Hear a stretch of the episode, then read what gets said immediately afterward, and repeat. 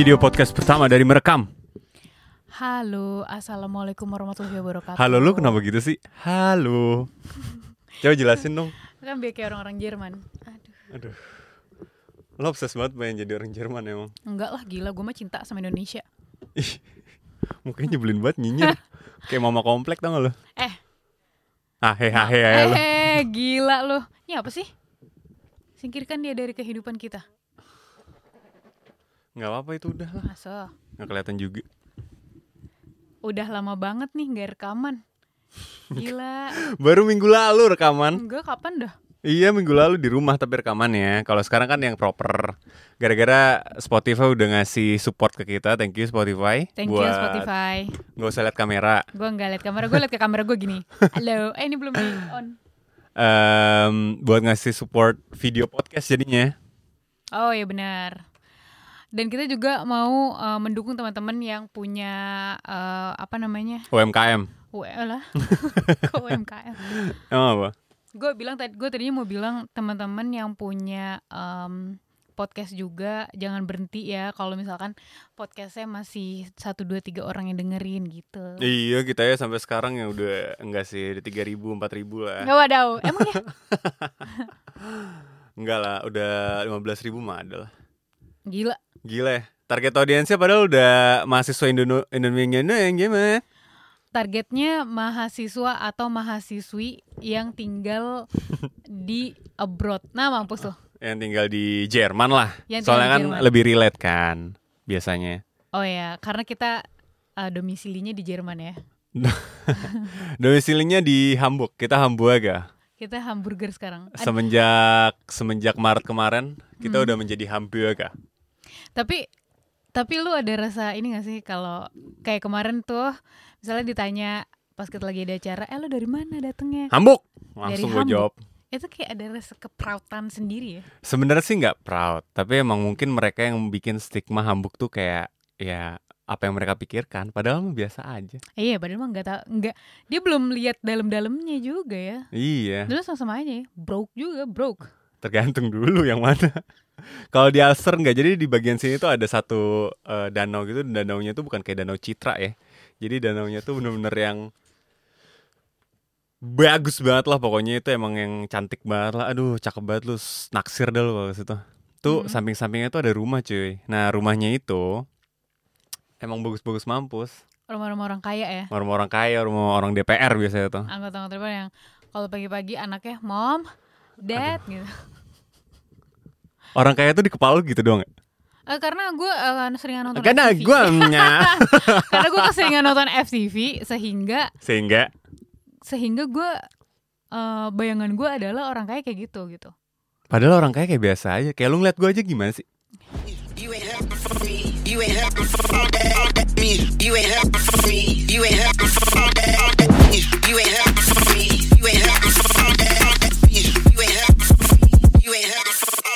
Bahas podcast. Podcast kan video dan podcast. Menurut gua konsepnya udah amburadul ya. Video itu adalah ya video. Podcast itu kan sebenarnya kan podcast. Aduh Aju nggak tuh? sangat menjelaskan podcast itu adalah audio. Sebenarnya audio on demand ya. Kayak Iya. radio tapi itu on demand. Kayak Netflix kalau nonton kan itu sebenarnya video on demand. Jadi nggak live kayak TV, lu bisa nonton kapan pun di mana pun, tergantung lu punya waktu. Nah itu sama aja kayak konsep podcast, radio yang di on demand kan. Tapi sekarang dimunculkan dengan video podcast tuh udah udah amburadul tuh definisinya menurut gue. tapi sekarang kenapa kenapa ada ada fitur ini karena mungkin banyak juga permintaan kali ya jadi daripada dia cuma podcaster. Dia nggak punya YouTube channel tapi dia pengen tampil juga atau fans-fansnya menginginkan mereka untuk tampil gitu. Tapi kan nggak mungkin kalau di Instagram TV kan. Padahal Instagram TV juga oke-oke aja ya, bukan yang nggak oke kan? tapi kan ada dua platform jadinya nggak di satu platform doang. Oh Jadi- jadi, Spotify kayak pengen bikin 360 entertainment ya? iya jadi udah deh sekalian aja gue buatin uh, platform video juga nih. Bisa lo bisa lihat terus lo bisa dengerin juga gitu bos Tapi dengan kualitas audio yang bosh. bos aduh Jadi dengan kualitas ya, kualitas video yang mumpuni juga ya. Iya, yang ini apa sih kakinya kayak anak sekolah ya? Emang Jadi- kaki nggak anak sekolah gimana sih? Enggak, kan kalau anak sekolah pernah gak sih lo kalau lagi di kelas duduk terus lu ke bangku-bangku temen gitu kakinya ih gue sebel lo pansi kan gue belajar Balik lagi, balik lagi, balik lagi ke video podcast. Gue sebenarnya dari tadi pas mau berangkat bikin podcast ini, gue rada mager sebenarnya. why Ya soalnya gue harus mikirin, udah mulai mikirin penampilan gitu kan. Biasanya kan kalau lagi audio doang, itu ya udah gitu, apa pun bisa gue pakai. Jadi tema gue kali ini kan SCDC. Musik, yoi. Highway to Hell. Mana tulisannya? Tuh, ya kan? Ya, ya, mantep nggak tuh? Nih, ada gitar, bentukannya kayak gitar hero. Tahu lagi gue gitar hero yang di game ah. Kenapa lu girang banget? Kayak, kayak keken tau gak lu? Manggungnya girang aja. Ngomong-ngomong keken Eh, kemarin bahas kita- dulu baju Apa gua. sih? Kenapa, dak? itu Nih. mau dibahasnya kayak apa gue nggak tahu Ini gua gue- temanya sekarang ACDC musik ini support by Urban Outfitters, yoi. Urban Outfitters yang Hamburg. ada di Hamburg Yoi. store Ya, Ini ACDC nih, tau gak lu ACDC output input. Nah, belajar elektro gak lu pas SMP? SMP udah belajar elektro ya Ih, lu tuh SMP Islamik masalahnya, ya kan? terus kenapa emang kalau gue di Islamik Gua tuh SMP-nya SMP 1, ya kan? Naon? Taraf internasional. Bertaraf. Iya, oke. Makanya gue belajar ACDC. Sekolah gue juga bertaraf internasional. Kata kaget. siapa? Bayaran doang lu, internasional tuh lu. eh enggak sekarang teman-teman yang di Islami sekarang udah bertaraf internasional. Serius, SNI Iya, ya? Kayak helm. SNI. Aduh. Standar Hah? SNI apa Nasional ya? Indonesia. Bukan kan bukan nasional dong. Wah, gila ditabok. Aduh. Maaf ya. Eh balik lagi ke podcast ya, podcast, video dan podcast. Hmm. Menurut lu pro consnya nih? Pro consnya nih ya. Protcons. Pros consnya tuh menurut gue lebih gue dulu suka banget dengerin podcast kalau lagi bete gitu kan. ya. Bete sama kamu lagi. Aku bete Sama, sama, kamu. kamu aku bete dicuekin bete bete bete bete. Yiha. Jadi kalau lagi pulang kuliah, kalau Hmm. nggak lagi masak, mumpung gua lagi eh mumpung kok bahasa penyambungnya jelek banget ya. Apa sih? Dikarenakan gua adalah anak perantau, jadi kan harus masak sendiri biar Mm-mm. irit ya kan, apalagi Mm-mm. student. Dan itu gue biasa ditemenin sama podcast. Oh, Jadi gue gitu. bisa m- menjalankan hal lain Mm-mm. sembari lu mendapatkan satu obrolan gitu di di kuping lo, di hidup lo lah, gitu. Tapi kalau kayak gitu jadi ini gak sih? Jadinya kayak mendingan lu ngobrol aja gak sih sama temen lu gitu Hmm, kan gak punya teman, gak punya teman. Anjing kocak Gak, gak punya temen gak bisa bahasa Inggris Aduh Bisa bahasa Inggris nih. Tapi You ain't ya, for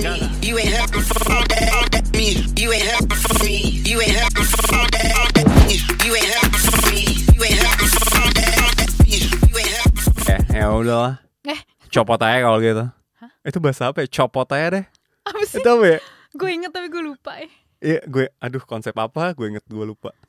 Copot Jadi em, Tapi kalau misalkan denger Gue tuh jarang yang denger podcast sebetulnya dulu Yang gue dengerin tuh Ya sebetulnya lebih ke radio aja udah gitu Tapi sekarang kan udah ada podcast ini Jadi Dan pembahasannya pun Dan pembahasannya pun banyak gitu kan Gak Gak s- cuma sekedar ngobrol-ngobrol doang gitu Ada juga yang bahas tentang parenting Ada yang bahas macam-macam gitu Jadi lumayan bermanfaat Bermanfaat. akhir-akhirnya gitu. Yoi.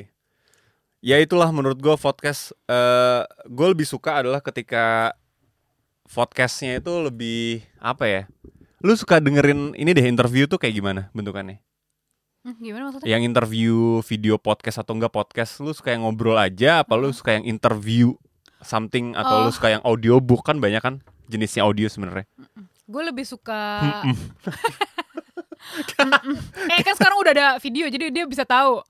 Jadi teman-teman nih ya. Enggak kayak lu kayak lagi tanya Najwa atau lu ada "Mm-mm, takut dulu. takut. Tapi eh, kalau gue lebih suka audiobook, gue lebih suka bercerita gitu dibandingkan eh, ngobrol-ngobrol biasa atau interview ya. Berarti lu nggak bakal pernah nonton podcast kita ini dong? Kayak ini ngobrol-ngobrol aja dong. Enggak, maksud gue eh kalau gue kan special case. Oke. Tapi maksudnya kalau lu nanya gue kan tadi pertanyaan kan. Iya, pertanyaan. Kenapa lu marah? Kalau gue sih lebih ke audiobook gitu. Keren. Terakhir yang lu dengerin apa tuh? Apa? Apa? Mikir kan lu. Terakhir yang lu dengerin. Terakhir yang gue dengerin nggak dengerin audiobook. Najis tadi katanya suka dengerin audiobook nggak konsisten tuh anak Bukan. Islamik tau gak lu? Bukan, jangan bawa-bawa sekolahnya. Oh, nggak enak ya. Oh iya, anak cancer tau gak lu? Tapi soalnya em, nggak kalau ditanya bentukannya lebih suka de- eh, lebih prefer dengerin apa, gue lebih ke audiobook gitu. Kalau gue sekarang lebih suka yang podcast-podcast indie itu. Itu Hmm, ada podcast yang belum belum terkenal tapi sebenarnya nih bakal bagus nih ini underrated gitu. Kayak Oh. tadi yang kita dengerin ada podcast eh, seminggu dari si Awe dan nggak tahu temennya siapa Mhm. tandemannya tapi itu menurut gue lucu. Dan ada lagi audio series. Sekarang lagi Oh, hook up iya. banget tuh. Eh benar-benar itu Iya juga kan? gue suka tuh Gue suka tuh yang kayak anjing nih imajinasi banget gitu. Oh iya bener ya. Jadi lu tuh cuma dengerin itu series tapi lu dengerinnya di audio doang. Iya. Sehingga lo yang menciptakan suasananya sendiri gitu di pikiran lo tergantung pikiran masing-masing orang. Makanya ada lagi kan suasana di kota santri. Suasana di kota santri. Gitu. Jadi menurut gue video podcast itu Mm-mm. susah kalau di audio series kan. Karena ketika lo dengerin dan lo nonton, imajinasi lo jadi kabur. Yiha. kabur dia ya. Kayak gini nih. Yiha. Oh, jadi eh, jadi audio series ini tuh menciptakan sebetulnya kreatif menimbulkan kreatif-kreatif yang ada di pada diri manusia. gitu Ngomong kan. apa? Ya kan lu suruh mikir sendiri kan. Benar, itu gue setuju. sendiri gitu. Jadi sebetulnya audio audio em, series ini tuh ngajarin kita untuk berimajinasi gitu. Ah, iya. Sesuai dengan yang dikasih jalur cerita. Kayak ini deh, kayak misalkan lo baca buku kalau difilmin. Lo ada imajinasi sendiri kan? ada Dan ada, lu ada, bete ada. kan kalau itu nggak sesuai imajinasi lo kan? Wah, iya sih. Makanya itu juga yang terjadi di audio series menurut gue. Wah iya sih. Lumayan ke- eh, mungkin kalau bagi para pembaca buku eh terus dia filmnya eh bukunya difilmin tuh dia rada lumayan bete kalau nggak sesuai sama jalur ceritanya yang ada di eh, buku gitu. Iya. Tapi Iya, itulah bener. kalau dari gue ya video podcast gitu doang sih perkenalan video podcast pertama kita nih. Ya. Sedap ya. Jangan lupa nonton terus merekam di video podcast selanjutnya everybody.